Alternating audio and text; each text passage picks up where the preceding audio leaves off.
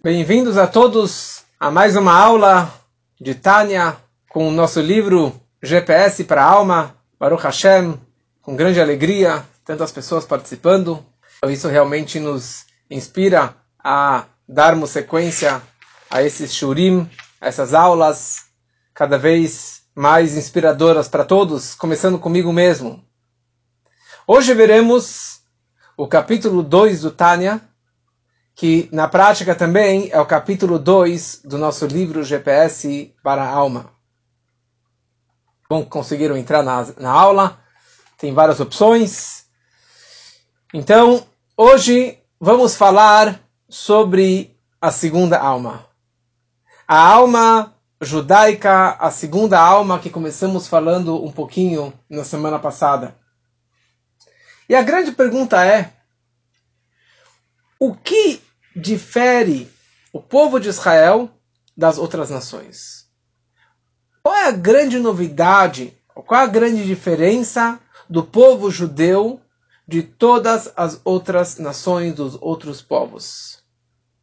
Então, muitos têm as suas teorias, muitos filósofos têm as suas interpretações, suas filosofias, porque realmente o povo de Israel é tão destacado entre as nações, tem tanto sucesso em tantas e tantas áreas.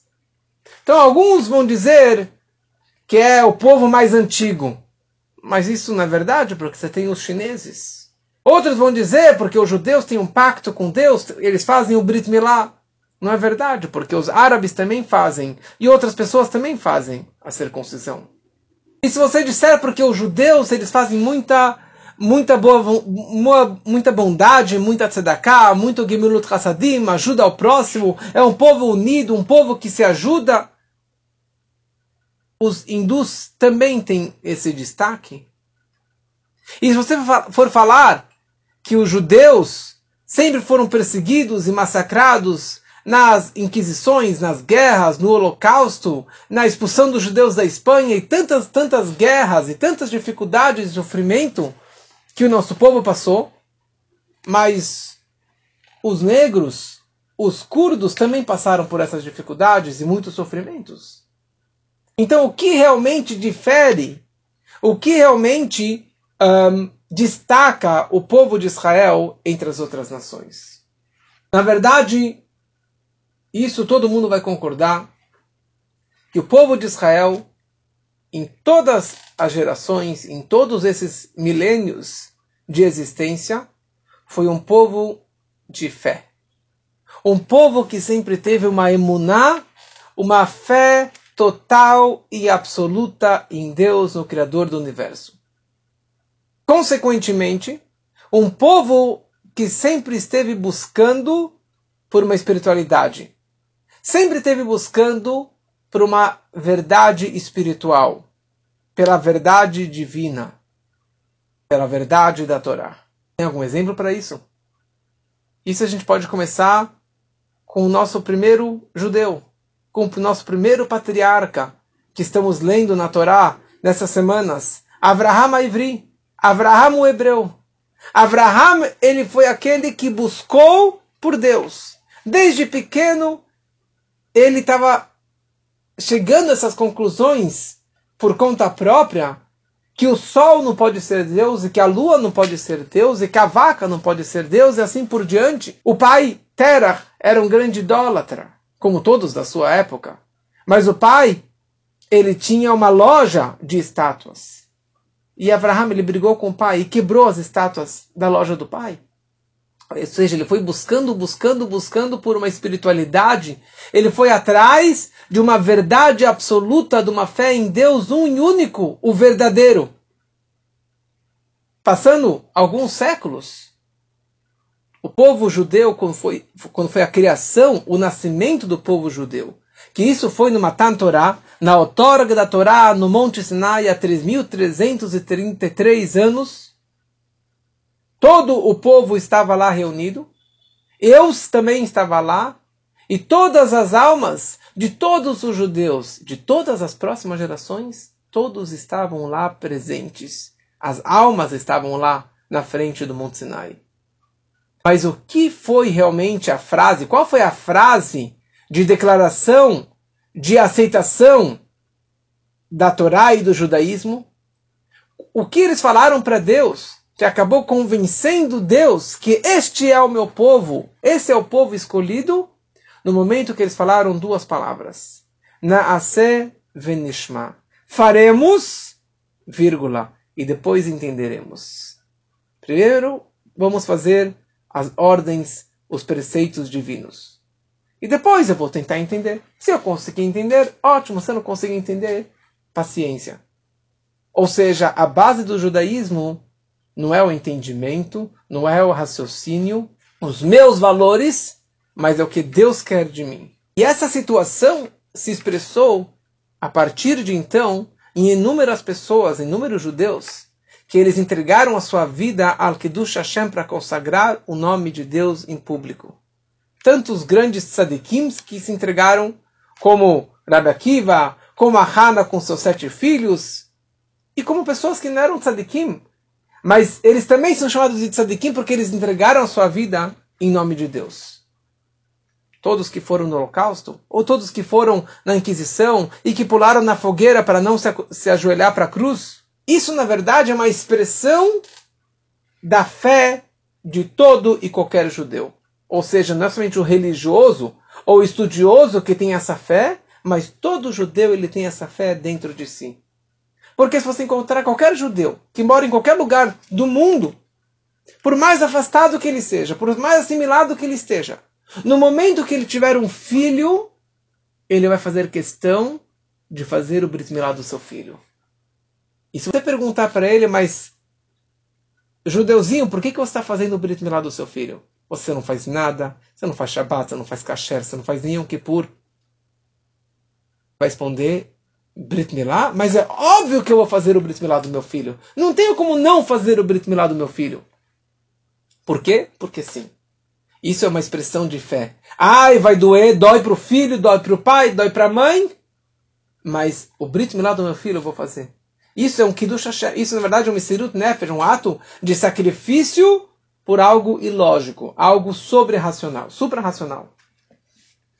E na verdade, se você pergunta para qualquer judeu por que você tem uma atração para o shiur do Rabino Elial, terça-feira de feriado, para assistir uma aula, se você poderia estar tá passeando, você poderia estar tá dormindo, fazendo uma outra coisa, por que você está buscando uma aula de Torá, uma aula de mística, uma aula de Tânia, ou qualquer outra aula de judaísmo? Ou por que você vai na sinagoga? Por que você frequenta? Por que você vai no Yom Kippur na sinagoga? Isso, na verdade, a resposta é porque sim. Porque dentro de cada judeu tem uma força magnética que nos atrai. Tem uma força divina que nos atrai para qualquer coisa que esteja ligado com o Torá e com o judaísmo. Isso que veremos, na verdade, na aula de hoje. O que representa a alma divina? O que representa esse Nefesh Elokita, essa Neshama que tem dentro de cada Yehudi? Quem gosta de jogar xadrez, então, primeiro precisa conhecer todas as peças, saber o valor e a importância da torre e do bispo e do cavalo, do rei, da rainha ou de cada peão, para saber qual que vale a pena trocar para fazer um checkmate. Você quer torcer agora na Copa? Você quer torcer futebol? Você precisa conhecer um pouquinho de futebol, que eu desconheço essas regras, por isso que eu não torço. Mas você tem que conhecer um pouquinho dos jogadores, quem são os jogadores, ou a posição de cada jogador, ou quanto que ele ganha, para você poder realmente torcer e curtir essa situação toda, esse campeonato. Mesma coisa no jogo que nós temos aqui dentro. Como falamos um pouquinho semana passada, que cada judeu ele tem duas almas. Ele tem uma alma animal, que é uma alma egocêntrica, ele tem uma alma divina, que é uma alma altruísta. E para entender o debate e a batalha e o jogo e a guerra que tem entre esses dois times, entre essas duas almas, pre precisamos mergulhar em cada uma dessas, dessas duas almas para entendermos realmente o poder e o significado dela, para sabermos qual que é a batalha entre elas. Então vamos começar falando hoje sobre a alma divina. A alma divina Fala o Alter aqui no Tânia, que essa que é a grande novidade do Tânia, que a alma divina é um Helek Eloká Mimaal Mamash.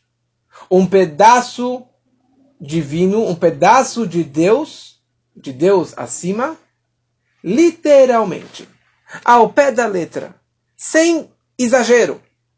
Ou seja, da mesma forma que você pega uma fruta, você pega uma maçã, e você corta uma fatia daquela maçã, e você dá essa fatia para o seu filho, o que, que você deu para o seu filho? Você não deu um pedaço, você deu uma maçã para ele.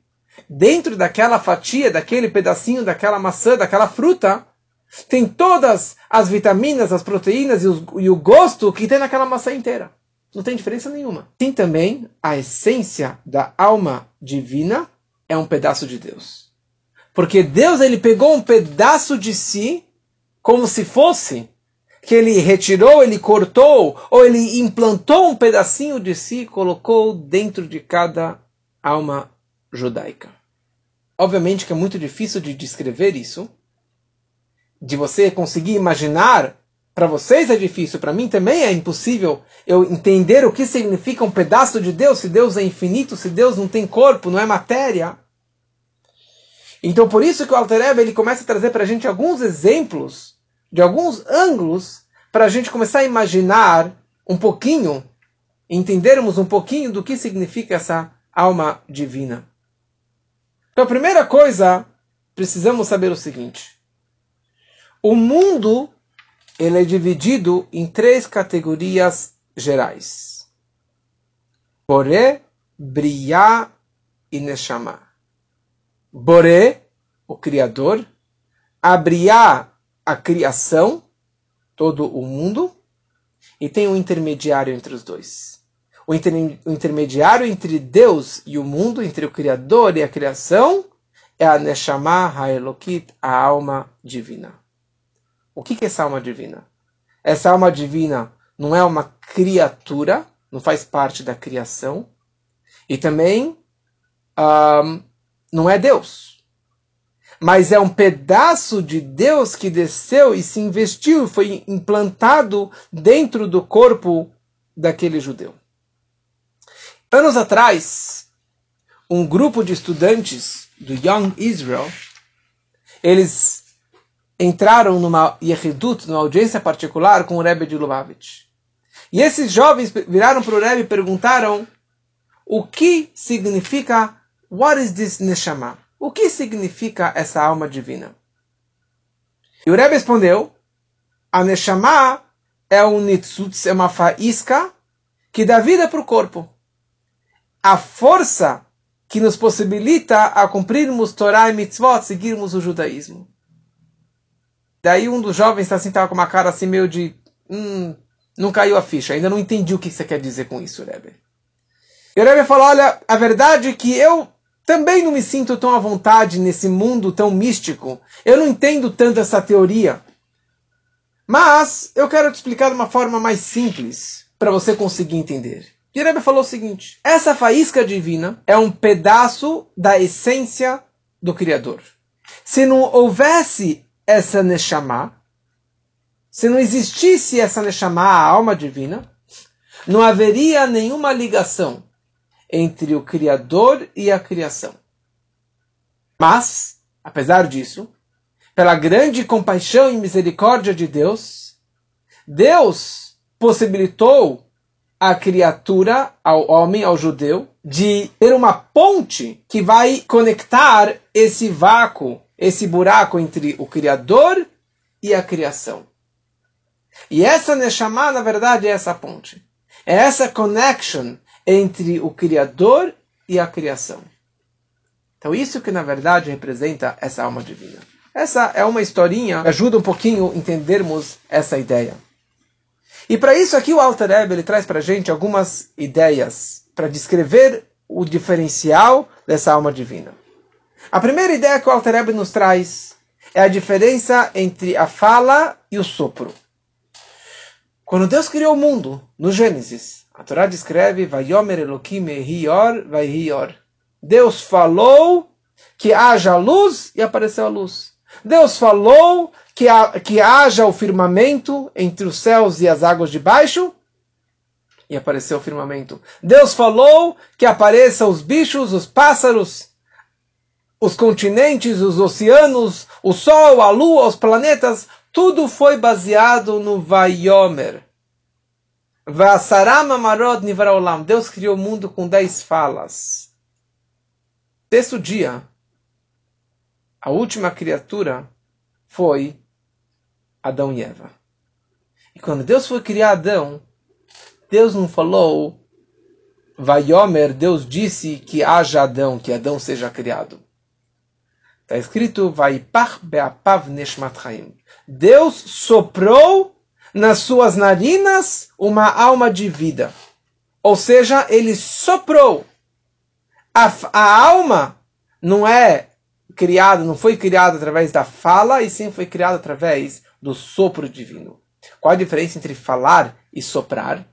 No momento que você fala, você pode falar horas e horas. Principalmente as mulheres. Elas têm nove vezes mais é, oportunidade de falar do que dos homens. Assim que o, o Talmud descreve. Mas soprar, soprar balões para os aniversários do, dos meus filhos, eu, assopro, eu, eu sopro lá, eu encho um, dois balões e já estou assim meio zonzo encher uma boia, eu comprei uma máquina para conseguir encher uma boia. Tem uma boia espiral enorme que a gente usa. Eu comprei uma maquininha para conseguir encher. Mas encher com a boca, ninguém consegue. Ou muitos conseguem, mas ficam zonzos, ficam cansados, até podem, podem desmaiar. Por quê? Porque o sopro, ele vem do âmago, ele vem do íntimo. Ele realmente vem lá do fundo. A alma judaica foi soprada do íntimo da parte mais profunda de Deus. O resto da criatura, o resto da criação do mundo, do universo, foi através da fala de Deus. Mesma coisa, podemos falar a diferença entre a fala e o pensamento. O pensamento é algo interno e algo autêntico. Você não vai ficar pensando e se enganando, porque aquilo que você pensa é aquilo que você é de verdade. E o pensamento não tem interrupção.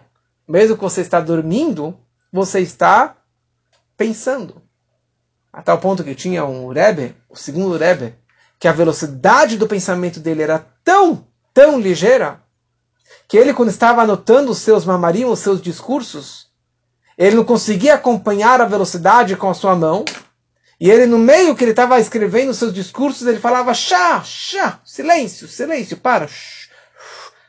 Calma, diminui, diminui essa velocidade. Porque o pensamento nunca para. Já fala, você pode ficar quieto, você pode ficar uma semana inteira em silêncio absoluto.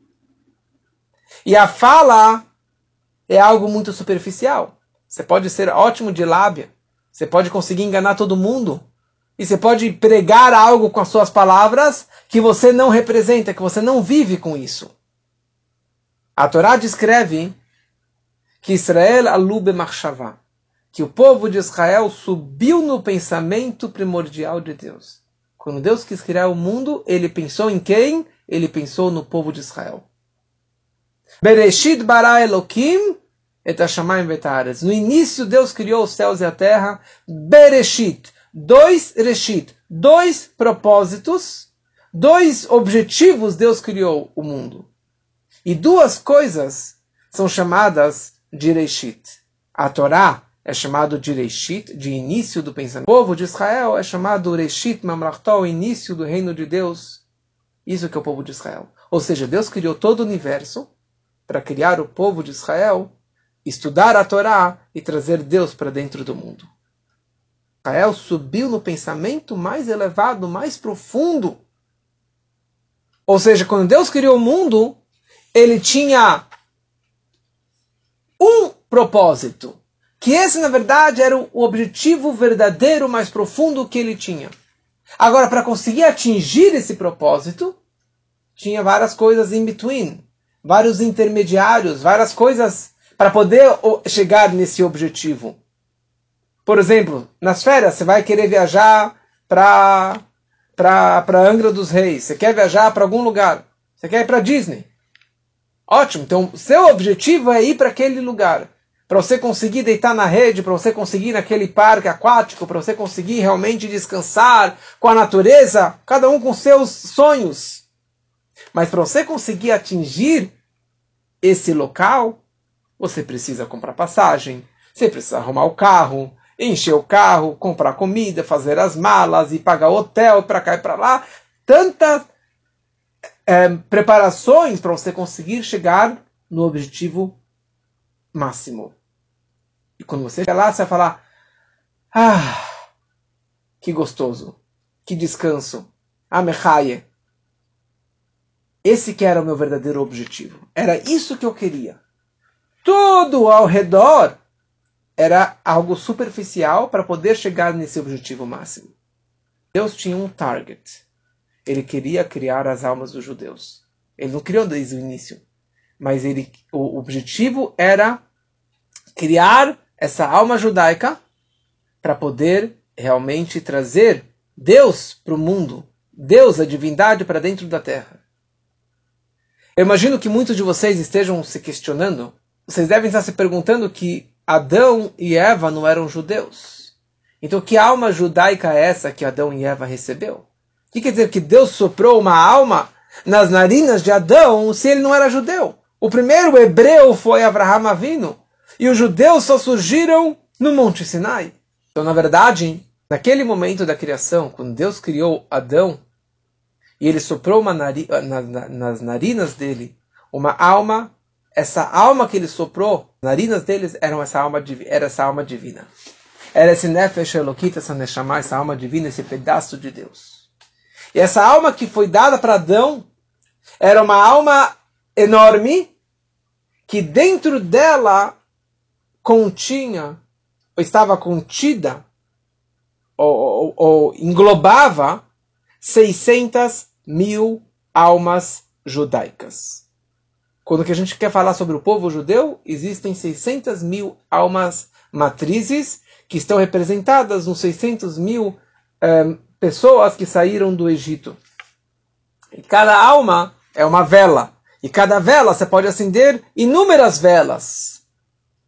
Então são as 600, 600 mil almas matrizes, que delas têm as suas ramificações, milhões e milhões de almas judaicas durante todos esses milênios. Mas todas essas almas estavam englobadas dentro dessa alma de Adão. Só que uma coisa interessante que eu li, que essa alma, ela não estava dentro de Adão. Apesar que foi soprada nas narinas, mas essa espiritualidade, ela estava ao redor de Adão, não estava dentro dele. E essa alma foi passando de geração em geração, nos dez tzadikim, que foram desde Adão até Noé, e foi passando essa alma, e cada vez mais essa alma ela foi descendo. Abraham vindo com os dez testes que ele passou, ele conseguiu interiorizar essa alma dentro de si. E ele conseguiu realmente passar essa alma para o seu filho Yitzhak, e para seu filho Yaakov, e assim para as doze tribos. E quando que essa alma realmente gravou e carimbou dentro do judeu foi no momento do Monte Sinai, na, na outorga da Torá. Isso aqui é só de passagem, mas é algo importante para ser mencionado. Um quarto ponto, uma quarta visão, analogia sobre essa ideia, o Alter ele traz, é a ligação entre um pai e o filho. Porque a grande pergunta é: será que a minha ligação com os meus filhos são iguais as minhas ligações com as minhas posses, com as minhas propriedades, com meu dinheiro, com meu carro, com, com a minha casa, com os meus livros, com o meu trabalho? É óbvio que não. Qual que é a diferença? A diferença é que a ligação que um pai tem com um filho, o amor que existe entre um pai e um filho é um amor incondicional. Interessa a nota que ele tirou nas provas, a carreira que ele vai ter, a vida que ele vai levar, eu amo meu filho de qualquer forma. No momento que ele nasceu, eu já estou apaixonado por ele. Eu nem, sei como que ele vai ser nos próximos 120 anos, mas eu já amo ele. Por quê? porque sim. Porque o meu amor não depende de algo, de um fator externo, de algo superficial, não depende da beleza dele, da carreira dele, do dinheiro, do sucesso, da minha ligação com ele. É algo da essência.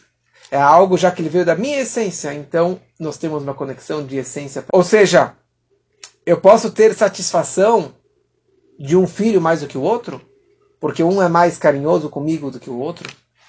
Um tem mais sucesso na escola do que o outro. Um me traz mais alegrias do que o outro que me traz só dor de cabeça. Um é realmente aquele que me trouxe muito prazer e orgulho para minha vida. E o outro, não. Mas isso são fatores externos. Isso não altera o meu amor essencial, íntimo e profundo que eu tenho por todos os meus filhos, igualmente para todos os meus filhos. E isso, na verdade, se expressa numa situação de apuro, uma situação de extremo. Quando que, por exemplo, se um filho ele foi preso, Deus nos livre. Ou se o filho ele tem um síndrome, Deus nos livre. Se o filho tem uma dificuldade física, é, é, intelectual, uma doença, os pais, eles vão mergulhar e dar de tudo, e todo amor, e todo carinho para aquele filho. Ah, aquele filho não consegue falar, aquele filho está preso, aquele filho é um criminoso, aquele filho aprontou, aquele filho me maltratou. Mas um pai decente vai tirar o filho da prisão. Um pai decente vai gastar toda a sua vida, todo o seu dinheiro para conseguir dar o melhor tratamento para aquele filho doente. Deus nos livre que não aconteça quem isso. Mas isso é uma prova de um amor incondicional, de uma ligação de alma que não, não, não faz diferença o quanto e quão maravilhoso esse filho ele é. Por quê? Por que tudo isso acontece? Essa ligação tão profunda com o filho? Porque o filho ele é um pedaço dos pais. Ele é um fruto dos pais. Eles representam os pais. Então essa é a ligação máxima entre um pai, seu, entre o pai e o filho. Mesma coisa a ligação entre Deus e a alma divina. Essa é uma ligação de essência para essência. Ou seja, nem sempre o judeu expressa o seu amor a Deus. Nem sempre aquele judeu ele realmente ele expressa seu judaísmo. Ele expressa que ele é realmente um filho de Deus, que ele está ligado com Deus, que ele realmente gosta de Hashem, que ele faz as mitzvot, que ele segue o judaísmo mas na prática ele nasceu judeu, ele vai morrer no judeu. Ele tem essa alma, esse amor latente dentro de si, que nada vai conseguir extrair esse amor dele. Tem uma história muito longa, eu acho que eu já contei uma vez, mas história que, que, que demonstra essa situação. Tem uma lápide na Europa, numa cidadezinha, que ali está escrito Israel Goi Kadosh. Aqui morreu Israel Goi Kadosh. E esse Israel Goi Kadosh, na verdade, um, era um judeu muito rico, mas avarento. Não dava de destacar para ninguém, não dava de destacar para nada, para ninguém. E, e todo mundo chamava ele de Goi. Todo mundo chamava ele ser uma pessoa. Você não é judeu, porque faz parte da natureza do judeu de querer compartilhar, de ajudar, de fazer atos de bondade. Na prática, em resumo, quando ele morreu, quando ele morreu, os pobres começaram a passar fome. Todas as comunidades e entidades de, de, de doação e de tzedakah e de comida começaram a passar fome. E eles foram perceber que, na verdade, aquele judeu, ele escondeu a vida toda, mas ele compartilhou com seu dinheiro da, da, da, da, da forma mais digna, mais bonita, para poder ajudar toda a comunidade. Na lápide dele, eles haviam escrito Israel Goi. E depois eles acrescentaram uma palavrinha que Israel Goi Kadosh, o povo santo, o povo sagrado, porque eles reconheceram que ele realmente deu de si a vida toda.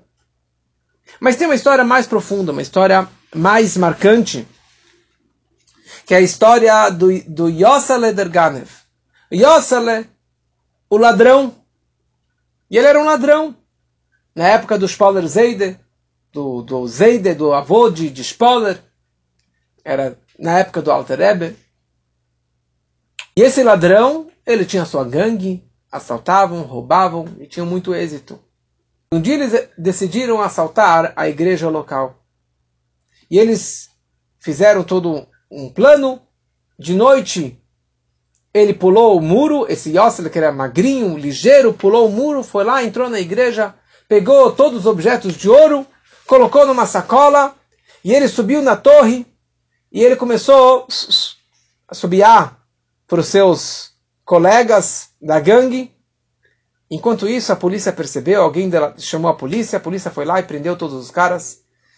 E quando ele saiu com um saco nas costas, logo pegaram ele e levaram ele para a prisão e colocaram ele no, foi foi feito o julgamento e o julgamento foi que ele seria queimado em praça pública. Gosto esse de assaltar a igreja.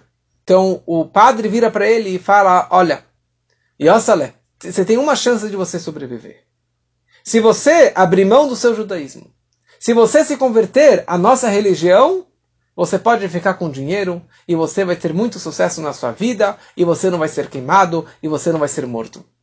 E o Yossale, que não era nada religioso, ele era o Ganev, ele era o ladrão da cidade, ele grita, ele fala, eu posso ser Yossale o ladrão, eu posso fazer todos os tipos de transgressões, mas abrir mão da minha fé, abrir mão do meu judaísmo, isso nunca eu farei.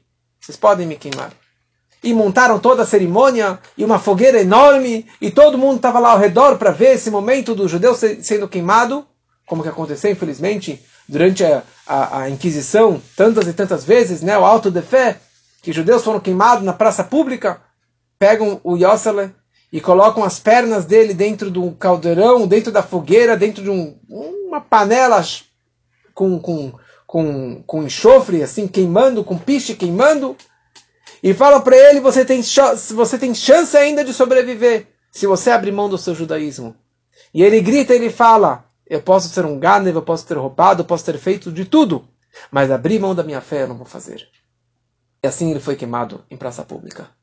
Isso é a fé profunda que tem dentro de cada judeu.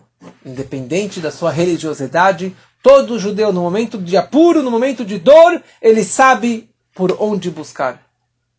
E essa que, na verdade, é a ideia do Nefesh Elokit, da alma judaica, da segunda alma. A segunda alma é chamada de segunda, porque, como falamos, a alma animal, ela entra desde o momento da gestação, e a criança já nasce com essa alma animal, com o instinto animal. A alma divina, ela começa a entrar na criança na hora do Brit Milá, ou na hora que a menina recebe o nome judaico. Por isso que é importante de dar o nome judaico na Torá o mais rápido possível, para que essa alma judaica possa penetrar dentro daquela menina. E a alma entra por completo no dia do Bar Mitzvah, no dia do Bat Mitzvah. Então por isso que tem uma frase muito conhecida, tem várias e várias músicas com essas palavras. Anachnu maminim benei maminim. Anachnu maminim benei maminim. Nós somos maminim benei maminim.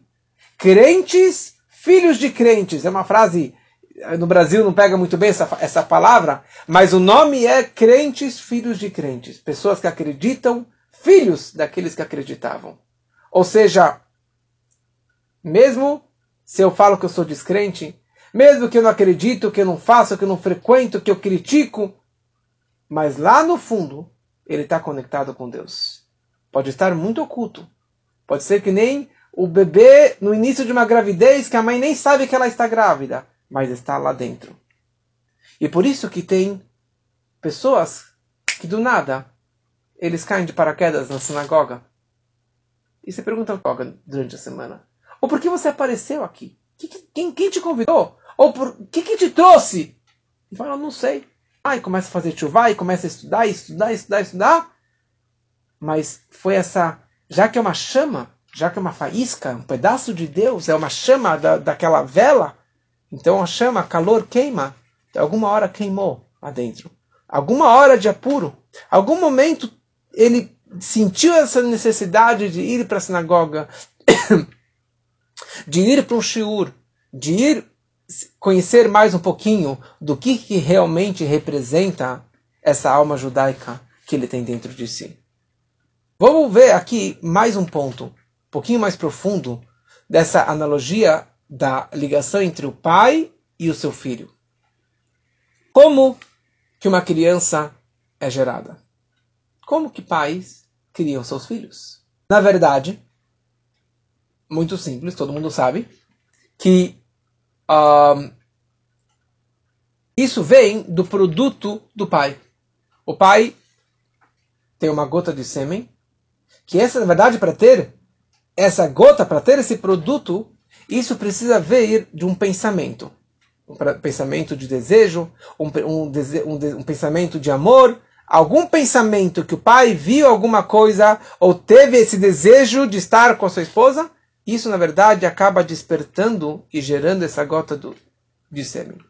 E está explicado nos livros da mística que a fonte dessa gota física vem do pensamento do pai. E do pensamento ela acaba descendo, talvez de uma forma abstrata ainda, espiritual. Ela desce pela coluna vertebral do pai e acaba se materializando na gota de sêmen.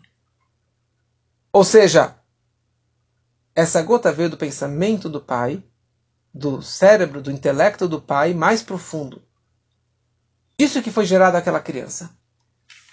Então, quando aquela criança ela nasce, qual é o órgão mais importante naquela criança? Qual é o órgão central que domina o corpo todo e a vida toda da criança ou de todo ser humano? É o cérebro é a cabeça.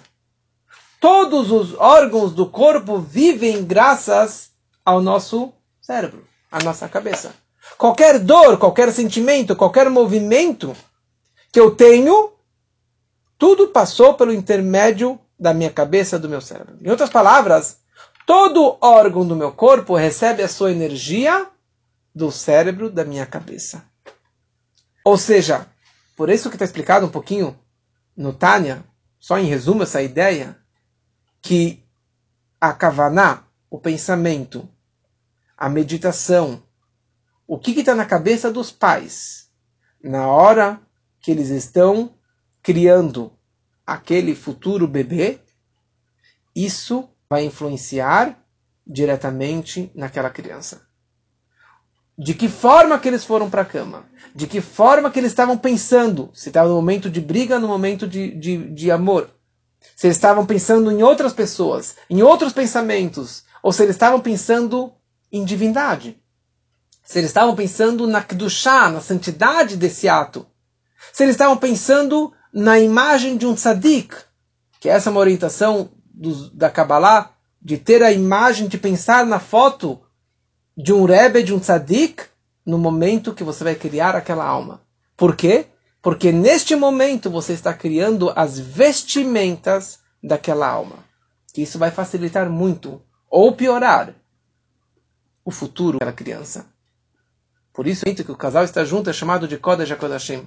É os santos dos santos. É a santidade máxima tanto quanto a santidade do Kohen Gadol, do sumo sacerdote, no Yom Kippur, entrando no Santo dos Santos, no Kodesh HaKodashim. Mas aqui nós entendemos, voltando para o nosso assunto, que todos os órgãos do corpo do filho estão conectados com o seu próprio cérebro. E o seu cérebro do filho está conectado com o cérebro do seu pai, porque ele veio do seu pai. Então, o órgão central do filho é a sua cabeça, e a cabeça dele, o cérebro dele, está ligado diretamente com o cérebro do seu pai. E aqui nós entendemos a importância de um Rebbe, a importância de um tzadik da geração. E por que é tão importante você estar conectado com o Rebbe? De você escrever cartas para o Rebbe? De você estudar os estudos, os ensinamentos do nosso Rebbe? Então, essa ideia que falamos antes, que nós somos filhos de Deus. Banim atem Lokechem, que o povo judeu é o filho primogênito de Deus. Então está explicado na Kabbalah e na Hassidut, que na verdade todo o povo de Israel é um filho só. É um filho gigante, enorme. E esse gigante, ele tem todos os seus 613 órgãos, órgãos e veias, e tem dois, todos os órgãos do seu corpo. E cada alma desse povo todo está ligado com um órgão. Então você tem almas que estão no nível de cabeça, almas que estão no nível de ombros, braços, coração, tronco, pé, calcanhar, unha do pé. O fato é que a nossa geração, que antecede a vinda do Mashiach, é chamado Ikvetad Mashiach, os calcanhares de Mashiach, porque nós estamos realmente nos calcanhares na véspera da vinda do Mashiach. Então tem aqueles um, aquelas almas líderes que estão no nível de cabeça, porque eles são Rebi, Rebi significa Rosh Benei Israel, a cabeça do povo de Israel. E você tem pessoas que estão no nível mais baixo, mas todos estão conectados. E a pergunta é: quem está mais conectado com Deus? Quem está mais ligado diretamente com Deus? É o cabeça da geração. É o cérebro da geração. A cabeça do povo está ligada diretamente com a cabeça do, do pai, de Hashem. Da mesma forma que falamos antes que a, que a cabeça do filho está conectada com o cérebro do pai, então no nosso povo, na nossa geração, quem que está mais ligado com Deus é a cabeça do povo de Israel. É o Rebbe da geração. É o Tzadik da geração. Por isso que é tão importante você estar ligado com o Tzadik. Você estar ligado com o Rebbe. Porque por intermédio dele, o nosso connection, o nosso acesso com o nosso Pai, com Hashem, é muito mais fácil. É muito direto. Porque eles têm realmente esse telefone vermelho. Eles têm, na verdade, esse, essa, essa conexão máxima com Hashem. E por isso que, na verdade, existem tantos níveis de almas. Pessoas que nascem assim e pessoas que nascem no nível mais baixo. Por quê? Porque, na verdade, vai passando por esse desencadeamento de níveis de alma até que ela vai descer no nível mais baixo. Então, óbvio que todo judeu está ligado com Deus. E todos os seres, todos os povos estão ligados com Deus. Mas no momento você tem uma alma judaica, você tem uma ligação ímpar. E no momento que você é um tzadik, que você é a cabeça do povo, você é a cabeça da geração, a tua ligação é direta com Deus. Então, quanto mais você está berrit kashrut, conectado e ligado com o Rebbe da geração, mais você está ligado com Deus. Mais Deus está ligado com você. Mais as mensagens lá de cima vêm para baixo. E mais você vê a presença divina no, no, no dia a dia. Você vê as providências divinas acontecendo em cada coisinha na nossa vida. Porque os tzadikim, eles enxergam o mundo não da forma que nós enxergamos. Um tzadik, ele enxerga o mundo de uma forma totalmente espiritual. Para ele é óbvio que Deus existe, que a Torá existe. Ele tem as dúvidas, ou ele precisa se convencer que o mundo existe. Nós, é o oposto. Eu sei que o dinheiro existe, que uma matéria existe, que o meu dia a dia, que a comida existe. Eu tenho minhas dúvidas em relação a Deus. Então, quanto mais está conectado com o Rebbe, você consegue realmente enxergar tudo isso de uma forma muito mais profunda. Vou concluir com uma história muito marcante sobre essa importância do Rebbe e da ligação com o Rebbe de cada geração. Rabino Shmuel Kaplan, ele quando jovem, o secretário do Rebbe chamou ele, Rodakov chamou ele, e deu para ele uma missão muito importante. Ele falou: tem uma moça passando por uma, uma situação de crise, uma, uma grande depressão, muitas dificuldades, e ela realmente está muito, muito down, e eu preciso que você, Shmuel, e a tua esposa ajudem a essa moça. E o Rebbe, por intermédio do secretário, deu várias e várias orientações de como orientar, de como ajudar, de como aproximar essa, essa moça. E durante meses e meses eles fizeram esse trabalho.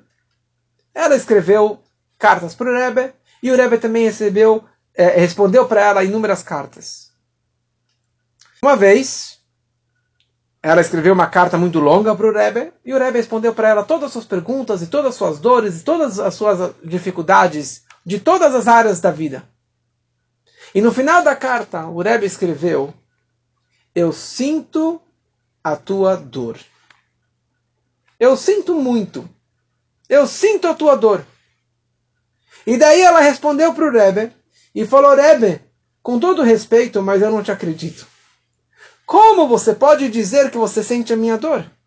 Você não está passando o que, que eu estou passando. Você não está passando as dificuldades que, você, que eu estou passando. Você não está nas minhas calças ou nas minhas saias. Como que você fala que está sentindo a minha dor? Duas horas depois, que é algo realmente muito raro de ter uma resposta tão rápida, duas horas depois o Rebbe já respondeu para ela. E o Rebbe falou o seguinte: quando você merecer crescer, casar, construir uma família, e se Deus quiser, você vai ter os seus próprios filhos. E o teu filho, no primeiro ano de vida, ele vai ter os dentes nascendo. E as dores dos dentes da criança são enormes. A criança chora e briga e bate e fica quer morder e morder e morder porque ela tem dores nos dentes. A mãe, o pai não, mas a mãe sente a dor do filho, do bebê, como que se fosse a dor dela. E o Rebbe concluiu e falou: That's exactly my pain. Essa é exatamente a dor que eu estou sentindo. Você está sofrendo, eu também estou sofrendo. Ou seja, isso deixou uma grande marca na vida dela e com isso ela conseguiu realmente sair da depressão, dos problemas que ela estava passando, construir uma família, teve seus próprios filhos. E na verdade, esse que é o papel e a importância do Rebbe. Existem mais centenas e milhares de histórias como essa, mas essa que é a grandeza de ter o Rebbe e que possamos aprender dessas mensagens e nos conectarmos cada vez mais com o nosso Rebbe.